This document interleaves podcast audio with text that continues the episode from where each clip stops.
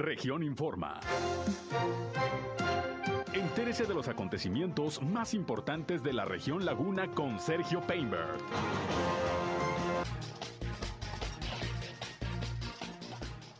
Ayuntamiento de Gómez Palacio asegura que la decisión de empresarios sobre la empresa Kemors y su final y destino lo respetará. El gobierno de Durango espera más información al respecto. Cerrará el sistema de administración tributaria sus oficinas en Torreón por la temporada decembrina. Coparmex Laguna tiene un nuevo presidente. Se manifiestan trabajadores sindicalizados en la Clínica 10 del Seguro Social en Gómez Palacio. Esto es algo de lo más importante, de lo más relevante que le tengo de noticias, de información aquí en esta segunda emisión de Región Informa. Son en punto las 13 horas, una de la tarde con 3 minutos de este ya jueves. Estamos casi terminando la semana, 16 de diciembre del año 2021. Les saludo como todos los días a través de la señal del 103.5 de frecuencia modulada Región Radio, una estación más del Grupo Región, la Radio Grande de Coahuila. Yo soy Sergio Peinbert, usted ya me conoce, acompáñenos, quédense con nosotros. Vamos a la información. El clima.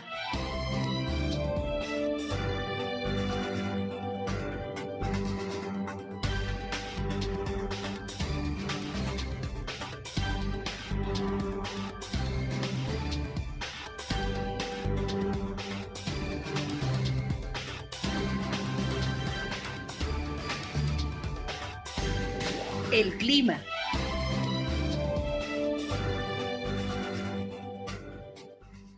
Hoy amanecimos a una temperatura mínima de 10 grados centígrados, o sea que ya nos estamos acostumbrando a estas. Apenas acabamos de hablar de eso. Chihuahua. Eh, se espera que para hoy por la Nunca hables bien de un indio, dice. Nuevamente ya de, de los 26 hasta los 28 grados centígrados hasta el día de mañana es cuando empieza a cambiar el, el clima aquí en la comarca lagunera, se empieza a refrescar hacia las horas de la tarde eh, ya para el día de sábado tendrá incluso posibilidades de precipitación ligera aquí en la comarca lagunera y un ligero descenso en las temperaturas. Por lo pronto, temperaturas muy, muy agradables. La masa de aire frío que está impulsando el sistema frontal número 13 o que impulsó el sistema frontal número 13 por aquí, por la comarca lagunera, eh, está a punto de, de disiparse, se está debilitando demasiado. Y bueno, esto ocasiona que tengamos temperaturas de cálidas a templadas hacia las horas de la tarde. El clima. Bien, muchas gracias, como todos los días, a José Abad Calderón, previsor del tiempo de la Comisión Nacional del Agua, por el reporte climatológico. Bastante calorcito en la comarca lagunera, decía el otro día mi compañero Rejam en su programa, en uno de sus programas, que todo parece indicar que Santa Claus va a llegar con bermudas, y sí, temperaturas pues bastante agradables, calorcito, raro para esta temporada, pero bueno, así las condiciones y parece que vamos a continuar de la misma forma. Aquí de todas maneras todos los días desde el servicio meteorológico le damos la información. Hoy hasta 28 grados centígrados, pues bastante, bastante calorcito. Bien, pues gracias por estar con nosotros. Ya estamos listos para informarles, llevarles lo más relevante de lo que ha acontecido a lo largo de esta mañana aquí en la comarca lagunera, en Coahuila y en Durango. Pero como siempre también ya saben, les invitamos a que entren en contacto con nosotros, particularmente si tienen por ahí algún eh, reporte que hacernos llegar, sucede algo en su comunidad, en su calle, en su colonia, en su ejido, desean la atención de alguna autoridad.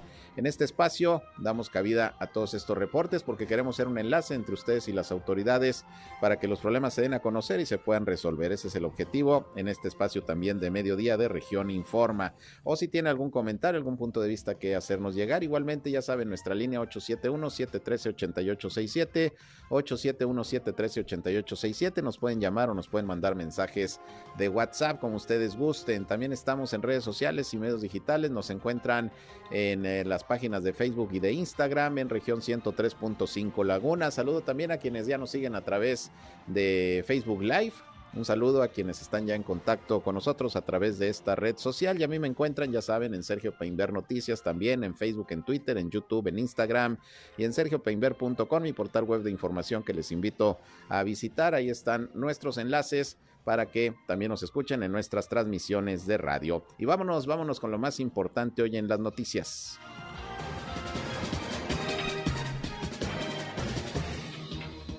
Bueno, y vámonos como siempre con los reportes de las autoridades de salud sobre la situación del COVID-19.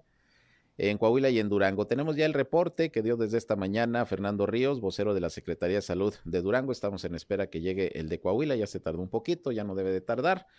El reporte diario de COVID-19, pero escuchemos cómo está Durango el día de hoy en este tema. A nombre del secretario de Salud, Sergio González Romero, hoy el vocero Fernando Ríos dio los datos, las cifras del COVID-19 en la entidad duranguense que se encuentra aún en semáforo epidemiológico en color amarillo. Escuchemos. Hasta este día se tienen confirmados 49.585 casos confirmados en la ciudad de la pandemia. De igual manera, el número de sospechosos se mantiene por arriba de los 1.000. Tenemos esta mañana 1.126 y las defunciones se registran ya en 3.045. Para este jueves se informan 26 nuevos casos, de los cuales 10 son del sexo femenino y 16 del sexo masculino. De igual manera se informa una defunción, corresponde a un varón. Estos 26 nuevos casos que se informan se distribuyen por municipio de la siguiente manera. Tenemos 13 en Gómez Palacio, 7 en Durango, 2 en El Oro y respectivamente con un caso en el municipio de Lerdo, Mapimí, Ocampo y Rodeo. Y la defunción del varón que se informa esta mañana se registra en el municipio de la capital. De los casos acumulados, como sabemos, el de la capital es el que, el municipio de la capital el que tiene la mayor concentración, con 26.884, seguido por el municipio de Gómez Palacio, con 10.032 y muy por debajo que sigue el municipio de Lerdo con 2.604, Pueblo Nuevo con 1.802. Bien, ahí los datos eh, de hoy de la pandemia del COVID-19 allá en el estado de Durango. En un ratito más una vez que llegue el reporte, le paso los números aquí en Coahuila, que bueno, se ha venido registrando en eh, los últimos días una reducción en el número de contagios diarios, afortunadamente en Coahuila, también en el número de fallecimientos y hospitalizaciones. Sin embargo, seguimos oficialmente en amarillo. Eh, eh, de acuerdo a la Secretaría de Salud Federal y de acuerdo a los indicadores de la Secretaría de Salud de Coahuila, en la comarca lagunera sí estaríamos todavía en amarillo. Esto se dio a conocer el día de hoy por la mañana, porque si bien el gobernador Miguel Ángel Riquelme informó que ya eh, había entrado Coahuila en semáforo verde, prácticamente todo el estado estaría en esa condición, pero la laguna no, seguiría en amarillo porque ha sido aquí donde pues en las últimas semanas ha habido más contagios, sobre todo en Torreón, más contagios y hospitalizaciones, pero vamos a estar pendientes de los indicadores a ver qué más eh, se informa al respecto. Coahuila estaría en verde ya, vamos a ver si esto lo confirma mañana la Secretaría de Salud a nivel federal, pero la laguna, según los indicadores, sí estaría todavía en amarillo, según la propia Secretaría de Salud. Aquí le vamos a estar informando. Pero bueno, eh, continúa la vacunación, hablando del COVID-19, continúa la vacunación ahí de adultos mayores, la dosis de refuerzo en la expoferia de Gómez Palacio cientos, por no decir miles de personas, pues desde el pasado martes han estado acudiendo a, recibir la dosis y no solamente los adultos mayores que están recibiendo el refuerzo, también se abrió la vacunación para mayores de 18 años que estaban rezagados en cuanto a la primera dosis, porque hay mucha gente todavía que ni la primera dosis se había aplicado. También se están aplicando las segundas dosis de los menores de 15 a 17 años de edad, que está pendiente, y de menores con comorbilidades. Por eso mucha gente se ha observado en la expoferia y ya a partir de hoy se aperturó también la clínica 53 eh, del Seguro Social ahí en Gómez Palacio, donde también mucha gente ya estuvo acudiendo el día de hoy. Pues la idea es agilizar todo este proceso de vacunación y estamos pendientes a ver si antes de que termine el año también se da la vacunación para adultos mayores de refuerzo aquí en la laguna de Coahuila, en Torreón en particular, les vamos a estar informando. Por lo pronto, así las cosas con el tema del COVID-19. En otros asuntos, pues le informo que emitió un comunicado el Servicio de Administración Tributaria, el SAD, aquí en sus oficinas de Torreón, para informar que, bueno, estas se van a cerrar con motivo de las celebraciones decembrinas. El comunicado indica que las oficinas del Servicio al Contribuyente módulos de servicios tributarios y los módulos de sistema y apertura rápida de empresas van a cerrar al público del 20 al 24 de diciembre la próxima semana y también el 31 de diciembre. El SAD ha implementado diversas acciones, medidas, instrumentos y mecanismos, incluso antes del inicio de la eh, contingencia causada por el COVID-19, para brindar un servicio de calidad. Si necesitan realizar trámites los contribuyentes, pueden hacerlo en línea a través de sat.gov.mx. En esta página pueden hacer trámites en línea aunque estén cerradas las oficinas, sobre todo para generar o renovar su contraseña y renovar su e-firma, también conocida como firma electrónica, sobre todo si caducó hace menos de un año. Se puede hacer a través del SAT. El ID es eh, SAT ID o ID, como usted le quiera llamar, .gov.mx, pero puede hacer en línea también alrededor de 24 trámites más le menciono algunos como cambio de domicilio fiscal, actualización de actividades económicas y obligaciones, cierre de establecimiento, apertura de establecimiento, suspensión de actividades, reanudación de actividades, generación y actualización de contraseña, la renovación de la e-firma, como le comentaba, la solicitud de sello digital, en fin, 24 trámites más que pueden hacer a través de la página del SAT, ahora que van a estar la próxima semana cerradas las oficinas aquí en la ciudad de Torreón. El Servicio de Administración Tributaria indica en este comunicado que refrenda el compromiso para seguir trabajando, brindar una atención de calidad a través de sus diferentes canales y desea a los contribuyentes también y a sus familias felices fiestas. Así que la próxima semana y el 31 de diciembre se cerrarán las oficinas del Servicio de Administración Tributaria del SAT aquí en Torreón por por la época, por la época decembrina. Ahí tiene usted de cualquier manera a disposición la página del SAT para que haga algunos de estos trámites que ya, que ya le comento. Bien, vámonos a otras cosas. Fíjese que pues resulta que ha surgido la información relacionada con que esta empresa Kemurs, que tenía el objetivo de instalarse ahí en Gómez Palacio y que bueno, tuvo una serie de problemas porque los ejidatarios de las poblaciones aledañas pues no querían a esta empresa que se iba a dedicar a la elaboración de cianuro para la industria metal, eh, eh, metal mecánica y metalúrgica, pues eh, se estuvieron oponiendo y por más que hubo diálogo, se fueron a juicio. Y bueno, ha sido una situación complicada que ya lleva años, por lo que Kemurs al parecer pues va a retirarse, no se va a hacer inversiones para tal efecto en la marca Kemurs, pero se habla de que vendría otra empresa a sustituir este proyecto que pues prácticamente no se ha podido dar a pesar de que tuvo el apoyo del gobierno del estado, del gobierno municipal de Gómez Palacio, pero la inconformidad y, el movimiento ahí que armaron los ejidatarios, eh, gente de las poblaciones aledañas por considerar que sería una empresa eh, pues eh, que afectaría al medio ambiente, a pesar de que se aseguró en todo momento que no sería así, pues no, no se pudo. Y en estos momentos, pues ya repito, está la intención de que Kemurs, pues finalmente no haga su inversión, pero vendría otra empresa, eh, que es lo que en estos momentos se está eh, comentando. Y se le preguntó el día de hoy, ahí en un encuentro de medios de comunicación, con el subsecretario de gobierno en la laguna de Durango, Osvaldo Santibáñez, quien dijo que bueno, sí,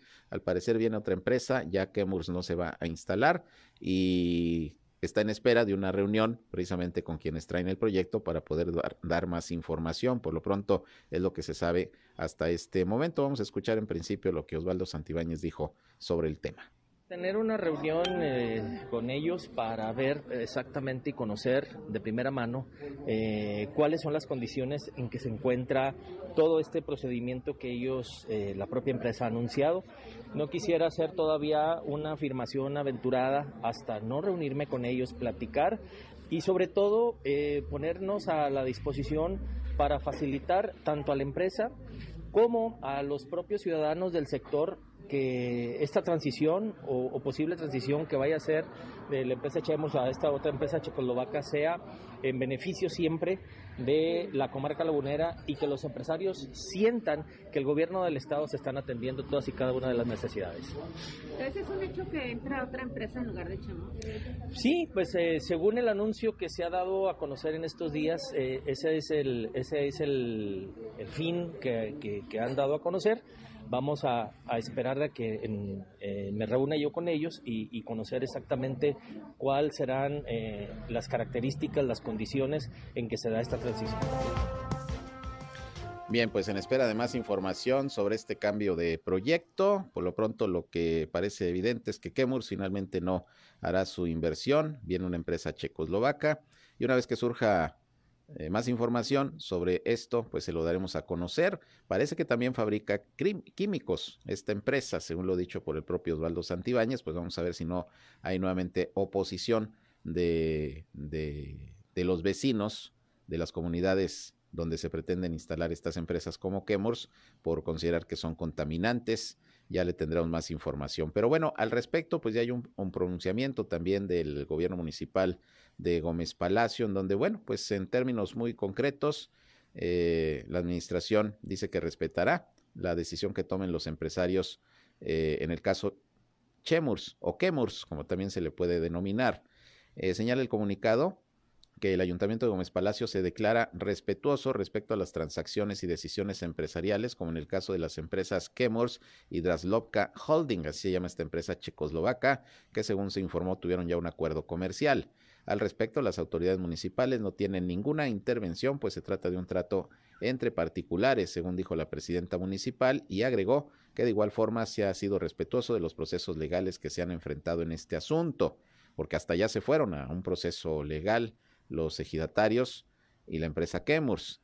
Indicó que el ayuntamiento se ha mantenido atento en todo momento a la situación de la empresa, de los pobladores de los ejidos aledaños y de la situación jurídica que prevalece, actuando en todo momento en apego a la legalidad. Señala el comunicado del ayuntamiento de Gómez Palacio. Pues vamos a ver qué pasa. Por lo pronto, al parecer, Kemurs hace esta transacción para que sea otra la empresa que se instale eh, de acuerdo al proyecto que se tiene en un principio. Obviamente va a cambiar. Vamos a ver pues qué dicen ahora también los ejidatarios sobre este, este proyecto de una nueva empresa que, repito, también es productora de químicos. Y aunque aseguran luego las empresas que no van a contaminar, que sus procesos son tecnológicamente muy avanzados, bueno, pues eso no logró convencer prácticamente nunca a los ejidatarios por parte de la empresa Chemours, que es una empresa eh, muy destacada a nivel internacional. Bueno, pues estamos pendientes y una vez que haya más información se las daremos a conocer. Por lo pronto, fíjese que Osvaldo Santibáñez, pues también se le preguntó sobre el próximo proceso electoral en Durango. Eh, sobre todo ahora que ya se confirmó la alianza entre el PRI, PAN y el PRD en cuatro estados eh, que van a renovar la gubernatura de seis el próximo año, entre ellos Durango, habrá alianza. Y bueno, dice que están en espera de los tiempos y los momentos para la definición de los candidatos y candidatas, no solamente a la gubernatura, sino a los 39 municipios de, del estado. Se van a renovar las alcaldías y bueno, dice que él pues eh, aspira a ser tomado en cuenta eh, para, para poder ser un posible candidato de la alianza a la presidencia municipal de Gómez Palacio, pero dijo que pues eh, siempre y cuando haya acuerdo de los diferentes sectores que toman la decisión, no quiere ser factor de, rompimiento o de ruptura, sino que debe haber un consenso, pero sí, dice, le interesa pues eh, eh, participar en este proceso rumbo a la alcaldía Gómez Palatina por la alianza PRI-PAN-PRD, Osvaldo Santibáñez es panista. Esto es lo que dijo también al respecto el subsecretario de Gobierno. En estos momentos, obviamente, el, el tema sí está eh, siendo analizado, explorado por mi persona. Es un tema que evidentemente es muy importante para, para la región. Gómez Palacio necesita mucho trabajo, necesita un cambio muy fuerte en, en, la forma de administrarse como ciudad. Sin embargo, yo quiero ser muy claro y muy preciso. En esta coalición debemos de sumar todos los esfuerzos, no es un tema de proyectos personales, no se debe de ver de esa forma. Y en ese sentido yo voy a esperarme a que lleguen los tiempos porque primero tenemos que definir quién será el candidato a gobernador y segundo ya empezar a explorar los temas en los municipios. Por lo tanto, si hay una coincidencia con los liderazgos tanto del PAN como de los demás partidos, pues obviamente estaremos participando. No me gustaría a mí forzar ninguna posición, no me gustaría a mí forzar una candidatura donde no haya un consenso eh, bien establecido. Bueno, pues ahí está Osvaldo Santibáñez, que también levanta la mano. Pues vamos a ver cómo se toman las decisiones. Ya falta poco. De hecho, yo creo que hasta se están tardando ya en lo que es la designación de candidatos y candidatas eh, tanto a la gubernatura como a las presidencias municipales. Hay los procesos, pero ya debería haber algunas definiciones. Esperemos que ahora, que en el caso, por ejemplo, de PRI, PAN y PRD, que ya se confirmó la alianza a nivel nacional para cuatro estados, entre ellos Durango, pues a ver si ya le aceleran a todo lo que es eh, este proceso, porque pues hay bastante incertidumbre en estos momentos todavía eh, entre los propios partidos, entre sus militancias, pues para saber quiénes serán los ungidos o las ungidas para representarlos en los diferentes cargos de elección popular en las próximas elecciones. Y de todo ello, pues vamos a estar pendientes, año político en Durango, aquí le vamos a tener toda la información. Vámonos a una pausa y regresamos, son las 13 eh, horas ya, la una con 22 minutos, volvemos.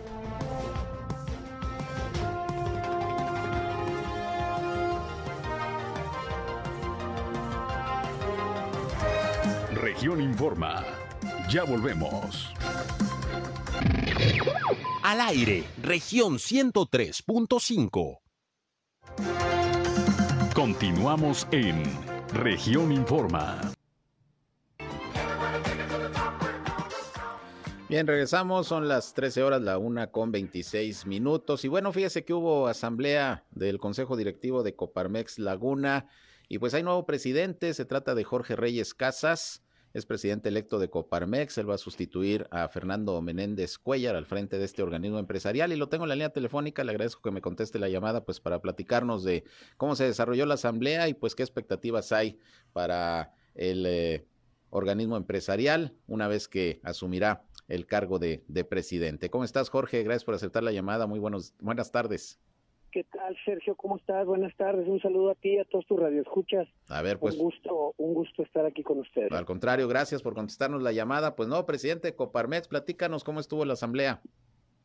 Eh, bueno, pues hubo bastante participación de nuestra de nuestros asociados. Eh, la verdad es que fue, pues todo corrió en, en tranquilidad, fue una votación unánime y pues muy contento, muy contento con este esta responsabilidad. Fernando hizo un gran trabajo en el centro y parte de la asamblea la dedicó a hablar de eh, pues de lo que hizo del, del, del trabajo que se realizó en estos tres años que estuvo y pues con una responsabilidad muy grande pues de poder representar a los empresarios eh, desde el sindicato patronal.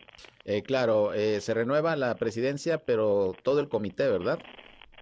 Sí, es todo el consejo, aunque varios de los consejeros ya habían estado en la, la pasada, en, en, el pasado consejo.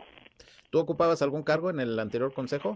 Yo era vicepresidente. Eras vicepresidente y ahora te sacas la rifa del tigre a darle ahora en la presidencia. ¿Qué proyectos tienes, Jorge? Porque me imagino que, pues, para convencer ahí a tus compañeros socios, pues hubo algún plan, algún proyecto que presentaste.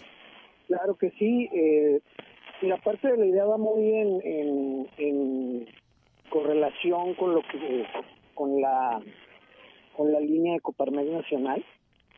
Eh, en los últimos años eh, el sindicato patronal había visualizado que el crecimiento económico era el tema más importante por el cual debemos de trabajar. En Coparmex de hace algunos años, desde la entrada de José Medina Mora, presidente nacional, hizo un pronunciamiento de que a pesar de que en décadas pasadas sí se había logrado el crecimiento, no se reflejaba en la repartición entre riqueza y pobreza y y, y, no se estaba tomando en cuenta temas de medio ambiente. Entonces, parte del trabajo que vamos a estar realizando es, es eh, poner a la persona en el, en, el, en el centro de las decisiones. Entendemos que las empresas son el vehículo que lleva el crecimiento, pero tenemos que tener dos ejes fundamentales en Coparmex, que es el tema de cómo le hacemos para generar este crecimiento económico, pero con una eh, pues aportación social o, o, estrategia social y el tema también de cómo le hacemos para poder generar recursos, pero tratando de cuidar de los recursos del medio ambiente que es importante tenerlo también en todos nuestros ejes. Claro, desde tu punto de vista, ¿cómo cierra el 2021 en el sector empresarial de La Laguna y cómo pinta el 2022? Porque finalmente seguimos en tiempos de pandemia, que es lo que ha trastocado mucho la actividad económica, ¿no?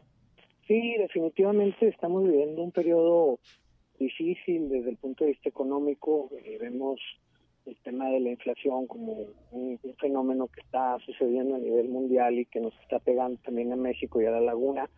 Creo que pues, este tema no, no va a acabar, no se ve que vaya a acabar pronto y, y es importante porque pues, el tema de la inflación le pega a los empresarios que tienen que comprar sus insumos mucho más caros, pero también le pega al, al ingreso de las personas, de los trabajadores y, y la idea fundamental es cómo, cómo trabajamos entre todos para poder desarrollar estrategias que puedan eh, generar que estos, estas situaciones negativas que estamos viendo a nivel internacional y nacional nos vuelvan a, no, no, nos peguen de la manera menor posible.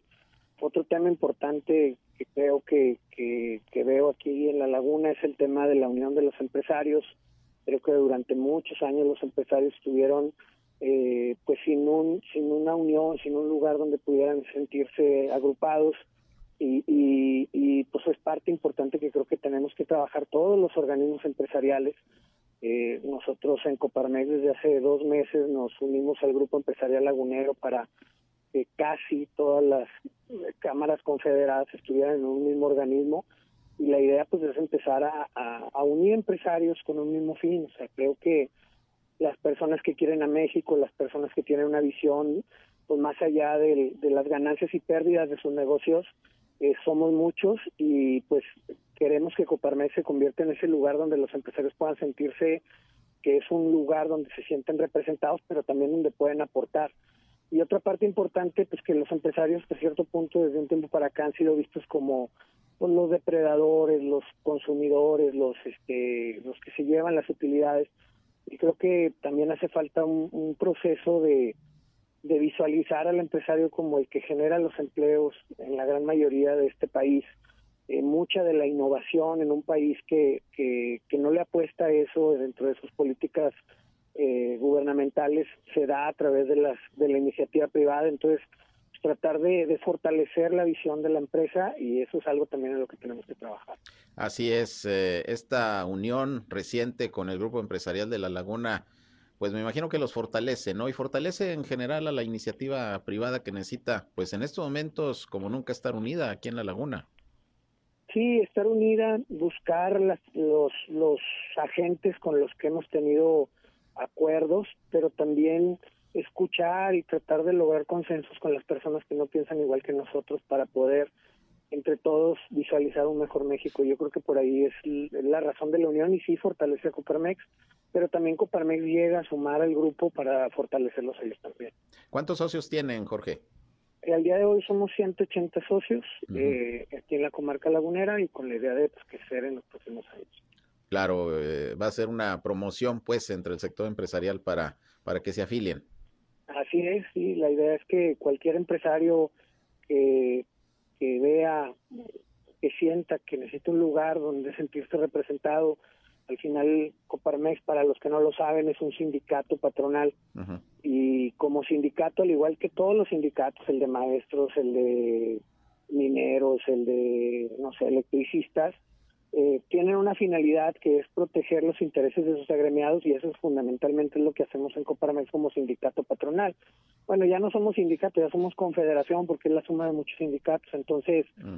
Pues la idea fundamental es, es este es, tratar de crecer nuestra nuestra nuestros socios para poder en base a esto eh, eh, pues hacer un, un centro mucho más fuerte, ¿no? Que tenga una fortaleza institucional aquí en la laguna. Muy bien, Jorge, pues enhorabuena, eh, felicidades y estaremos pendiente de tu trabajo y como siempre, pues pidiendo las opiniones del sector patronal sobre los acontecimientos eh, importantes de la laguna, particularmente los que tienen que ver con la iniciativa privada, los acontecimientos económicos y bueno, pues por ahí estaremos platicando. Gracias por responder a este llamado inicial aquí para charlar en nuestro espacio noticioso. Seguimos en contacto.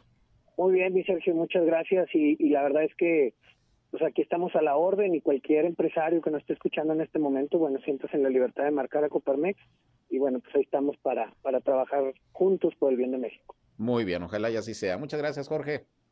Saludos, Sergio. Gracias, buenas tardes. Jorge Reyes, nuevo presidente de Coparmex Laguna, que también se le conoce como Centro Empresarial de la Laguna. Bueno, ya tengo aquí el reporte del COVID-19 en el caso de Coahuila. Estamos en espera de él. Se tardó un poquito, casi siempre llega poquito después de las 12 del mediodía. Hoy se tardó, pero aquí está ya, puntual, eh, cuando menos eh, en, en el hecho de que es diario el reporte. No se ha dejado prácticamente ningún día de emitir por parte de la Secretaría de Salud de Coahuila, como tampoco en Durango. Y bueno, se reportan 151 nuevos casos positivos de COVID-19 en Coahuila. Le digo que ya bajaron las cifras porque todavía la semana pasada andábamos por arriba de los 200 diarios. Ya desde esta semana bajó de los 200. Ayer, por ejemplo, fueron, si mal no recuerdo, 148 y son 151, pero ya, ya menos de 200 diarios, eh, lo cual ya es positivo. Lamentablemente, pues otras seis defunciones ocurrieron de ayer a hoy. Estamos hablando de decesos en los municipios de Castaños, Monclova, Sabinas y Saltillo. No se reporta ninguna defunción aquí en Torreón de ayer a hoy, pero sí la mayoría de los casos son de Torreón 43, hay 31 en Monclova, 17 en Sabinas, en donde ha bajado también la incidencia de manera importante es en Saltillo, ya casi está en tercer, cuarto lugar de casos diarios. De la laguna aparecen con nuevos contagios Matamoros con 6, Francisco y Madero con 4, San Pedro con 4 y bueno, sigue, sigue sin aparecer Viesca. Ya hace varios días que no aparece en la lista de nuevos contagios. Viesca, el pueblo mágico, que bueno, no ha habido mucha incidencia de COVID-19 en, en Viesca, sin embargo, pues eh, es positivo el que se reporten eh, prácticamente cero casos. Eh, ya con estas cifras está llegando Coahuila a 102.228 casos positivos de virus SARS-CoV-2. Es el acumulado desde que inició la pandemia y son 7.713 los decesos. El número de hospitalizados también disminuyó un poco con relación al dato de ayer. Son 159 los que actualmente eh, pacientes están recibiendo atención médica en clínicas y hospitales del sector salud principalmente.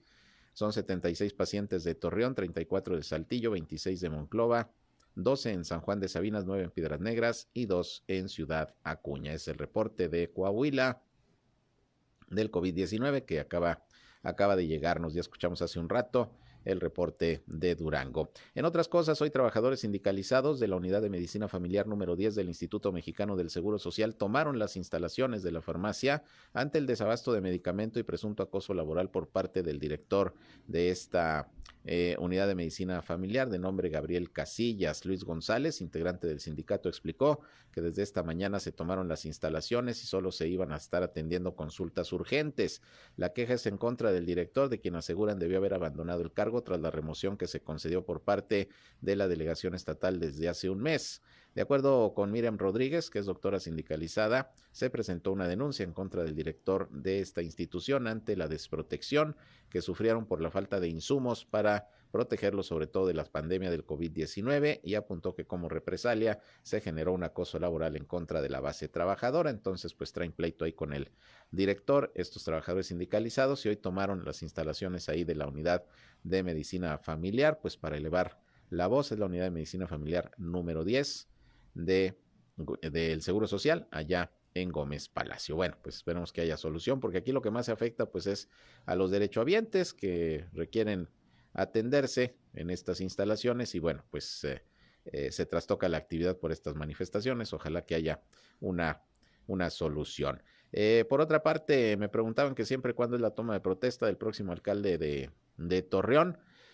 Eh, bueno, ayer les di la información, va a ser en el Teatro Nazas el próximo sábado primero de enero a las 12 del mediodía, fue lo que aprobó ayer en sesión el cabildo que está de salida, encabezado por el alcalde Jorge Cermeño Infante. El acto de, inicio, pues ya del nuevo gobierno, repito, será ya de manera oficial, sábado primero de enero, 12 horas, en el Teatro Nazas, fue declarado recinto oficial, en donde pues comenzará el gobierno, la administración de Román Cepeda eh, Román Alberto Cepeda González y de todo ello le vamos a estar informando. Bien, vámonos una pausa y regresamos. Son las tres horas casi con 40 minutos. Reitero la invitación para que se comuniquen con nosotros aquí a través de nuestra línea telefónica 871-713-8867 o mándenos WhatsApp, llámenos como gusten, aquí les atendemos. Si tienen algún reporte con confianza, aquí trataremos de hacer un enlace con ustedes y las autoridades para que los problemas de su comunidad se puedan resolver. Regresamos.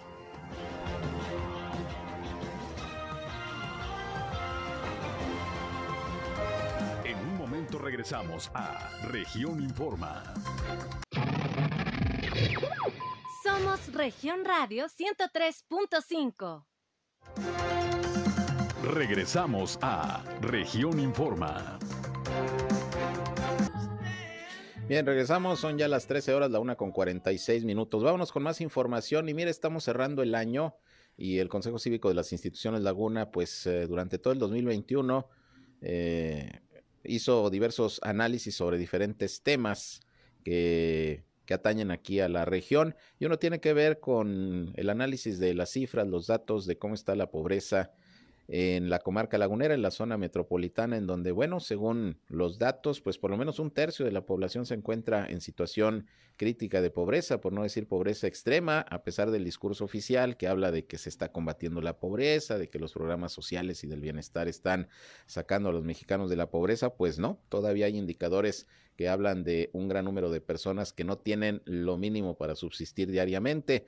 Y bueno, tengo la línea telefónica precisamente a Luis Alfredo Medina, director de investigación del eh, Consejo Cívico de las Instituciones, para que nos hable al respecto. ¿Cómo estás, Luis? Gracias por responder nuestra llamada. Buenas tardes. ¿Qué tal, mi estimado Sergio? Pues contento de estar contigo y con tu auditorio. Oye, pues uno de cada tres laguneros en la pobreza, en la verdadera pobreza. Así es, pues desafortunadamente los datos que nos da el Coneval eh, en estos días recientes indican que pues desafortunadamente un gran número de laguneros se encuentran en condiciones de pobreza. De toda la población que vivimos en la zona metropolitana de la laguna, un 2.4% de los laguneros viven en condiciones de pobreza extrema y un 25% vive en condiciones de pobreza moderada.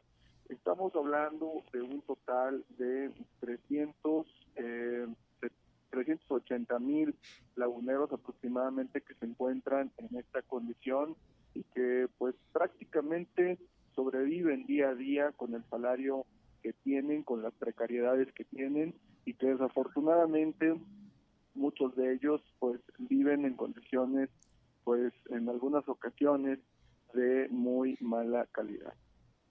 Así es. Y bueno, ¿qué es lo que ha pasado? Lo decía yo hace unos momentos. El discurso oficial habla de un combate a la pobreza importante, sobre todo a nivel nacional, los programas sociales, las pensiones, las becas, todo este recurso que está llegando directo a buena parte de la población. Entonces, no está resolviendo el problema, que además no es nuevo, es añejo el de la pobreza en nuestro país, pero entonces, ¿dónde queda el discurso y dónde queda la efectividad de estos programas? Si, si ahí están los indicadores. Pues queda en el discurso político, mi estimado Sergio, queda en el discurso político, queda en eh, la publicidad que se hace a veces eh, de que se están haciendo grandes cosas, pero la verdad es que el número de pobres sigue técnicamente igual en la laguna. Si nosotros analizamos el número de pobres que se tenía en 2015 y lo comparamos con los que hay en 2020, pues son prácticamente los mismos. ¿Cuál es el problema? Que todos estos programas sociales no es de esta administración, sino de las administraciones anteriores, han sido utilizados con fines asistencialistas, ¿no? Lo único que puede sacar de la pobreza a la población es la generación de riqueza, no los programas sociales. Y la verdad es que cuando nosotros analizamos este tipo de indicadores, cada que el Coneval los, los da, eh, para nosotros es muy triste ver que en lugar de avanzar, pues está retrocediendo a pesar de los millonarios eh, presupuestos que tienen dependencias de desarrollo social, tanto a nivel municipal, estatal y federal, ¿no? Para, para mostrarte, por ejemplo, uno de los reveses que hemos tenido en, materia de pobreza, a, a, mí me llama mucho la atención que en el 2015 eh, había un 18% de la población en la laguna que no tenía acceso a servicios de salud. Para 2020 esta cifra incrementa a 24%, ¿no? Mucha gente como no tiene dinero o no le alcanza con el sueldo que tiene para poderse dar eh, ahora sí que el lujo, lo pongo entre comillas, de acudir con un médico privado, necesita de algún servicio público de salud, ¿no? Y el hecho de que en lugar de que avancemos en esta materia, retrocedamos en plena contingencia sanitaria, pues te habla de que los recursos que se han estado invirtiendo, y vuelvo a abrir comillas, en esta materia, pues no han sido suficientes o no han sido lo, suficientemente efectivos para combatir uno de tantos derechos sociales que deberían de garantizarnos los gobiernos federales, estatales y municipales. Así es, y bueno, pues esto sin duda también la pandemia lo ha acrecentado, ¿no? Ha sido una situación también crítica para para pues eh, aumentar los indicadores de más pobreza en nuestro país, ¿no? Así es, eh, vino vino a repercutir todavía un poco más el problema que ya veníamos arrastrando de décadas y que pues llama mucho la atención que pues prácticamente uno de cada tres laguneros vive en condiciones de pobreza y que este uno de cada tres solamente esté comiendo una vez al día y tenga una alimentación muy precaria, ¿no? Entonces, llama mucho la atención esta situación, llama la atención cómo en Torreón el 26% de la población vive en condiciones de pobreza, en Matamoros es el 27.9% de la población, en Gómez Palacio es el 28.9% y en Lerdo el 29.5% de la población que vive en condiciones de pobreza.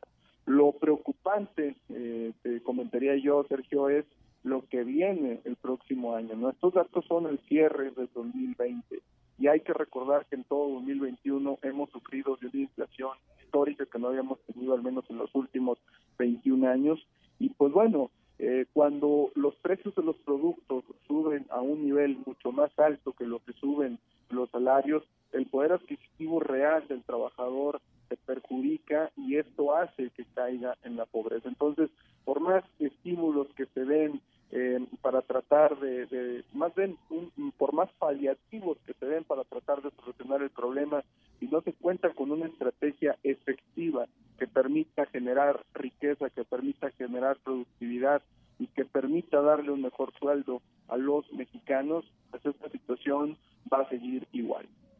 Lamentablemente, lamentablemente, y como dices, pues finalmente todo queda en el discurso de las autoridades, y no solamente las federales, las estatales, las municipales, siempre se habla de avances en el combate a la pobreza, se habla de que los programas sociales van avanzando, que se ayuda a la población a salir adelante, pero pues al final, como dices, queda en el discurso, porque pues ahí están los indicadores de INEGI, de Coneval, tan criticado, por cierto, ahora por la presente administración y por el presidente eh, López Obrador, pero que al final pues muestra desde hace muchos años un trabajo eh, muy profesional para medir cómo está la pobreza en México y ahí están, ahí están las cifras y están los datos, ¿no? Pues ahí están los datos, mi estimado Sergio, y pues los números son fríos, los números son reales, y bueno, si nosotros nos damos una vuelta por los principales cruceros de nuestra ciudad, nos damos una vuelta por las orillas de nuestra ciudad, vamos a ver que desafortunadamente cada dato que se está presentando aquí es la lamentable historia de una familia o varias familias que están padeciendo este problema. Bueno, pues ahí está, ahí está la información y pues como siempre interesante el análisis que hace el Consejo Cívico de las Instituciones Laguna sobre esta información, sin duda digna de, de, tomar en consideración. Gracias Luis, como siempre, por, por comentar con nosotros estos, estos trabajos. Para servirte, mi estimado Sergio, sabes que estamos aquí para lo que se ofrezca. Claro que sí, gracias, lo sabemos. Muchas gracias, muy amable. Bien, Luis Alfredo Medina, del Consejo Cívico de las Instituciones Laguna. Pues ahí tiene usted este tema de la pobreza en la zona metropolitana de la comarca lagunera, prácticamente una eh, de cada tres personas que habitamos en esta región vive una situación de pobreza. Así las cosas. Bien, fíjese que tenemos aquí una información que está generando Grupo Región a través de su portal de noticias, que por cierto le invito a bajar la aplicación de Grupo Regiones gratuita para los sistemas Android y también el iOS. Y ahí nos tiene al alcance de su mano tanto la información que es, diariamente le estamos llevando a cabo de todas las regiones de Coahuila, Está el periódico Capital todos los días ahí de manera digital para que lea la información y están nuestras transmisiones de radio permanentemente en las cinco estaciones de Grupo Región. Ahí al alcance de su mano, baje la aplicación ahí en su celular, en su tablet y nos tiene, como le digo, al alcance de su mano. Y la nota es de una mujer que falleció, fíjese hoy mientras esperaba la vacuna en el módulo que se instaló en el eh, eh, centro universitario eh, de Arteaga, Coahuila, de la Universidad Autónoma de Coahuila, y hay una información que se está dando a conocer que dice lo siguiente, es un comunicado de la Secretaría del Bienestar del Gobierno Federal. En relación a un deceso ocurrido la mañana de este jueves en el módulo de vacunación de Ciudad Universitaria Campus Arteaga de la Universidad Autónoma de Coahuila, la delegación de la Secretaría del Bienestar en Coahuila en esta entidad señala e informa la mujer, adulta mayor, acudió a este módulo para aplicarse la vacuna de refuerzo contra el coronavirus. Sin embargo, previo a ser inmunizada, se desvaneció.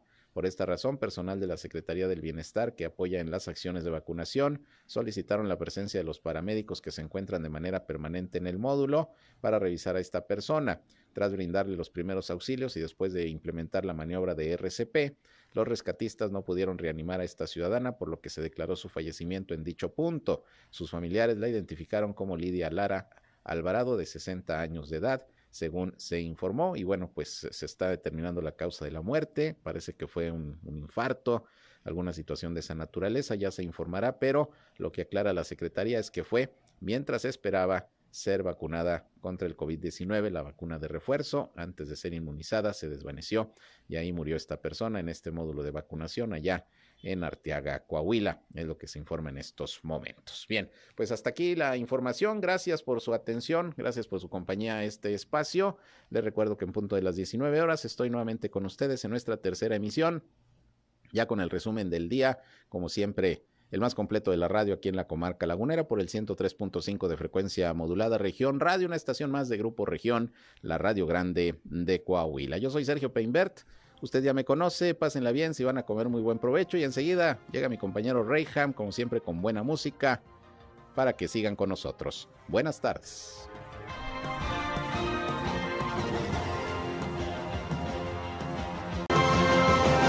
Esto fue Región Informa. Ahora está al tanto de los acontecimientos más relevantes. Lo esperamos en la próxima emisión.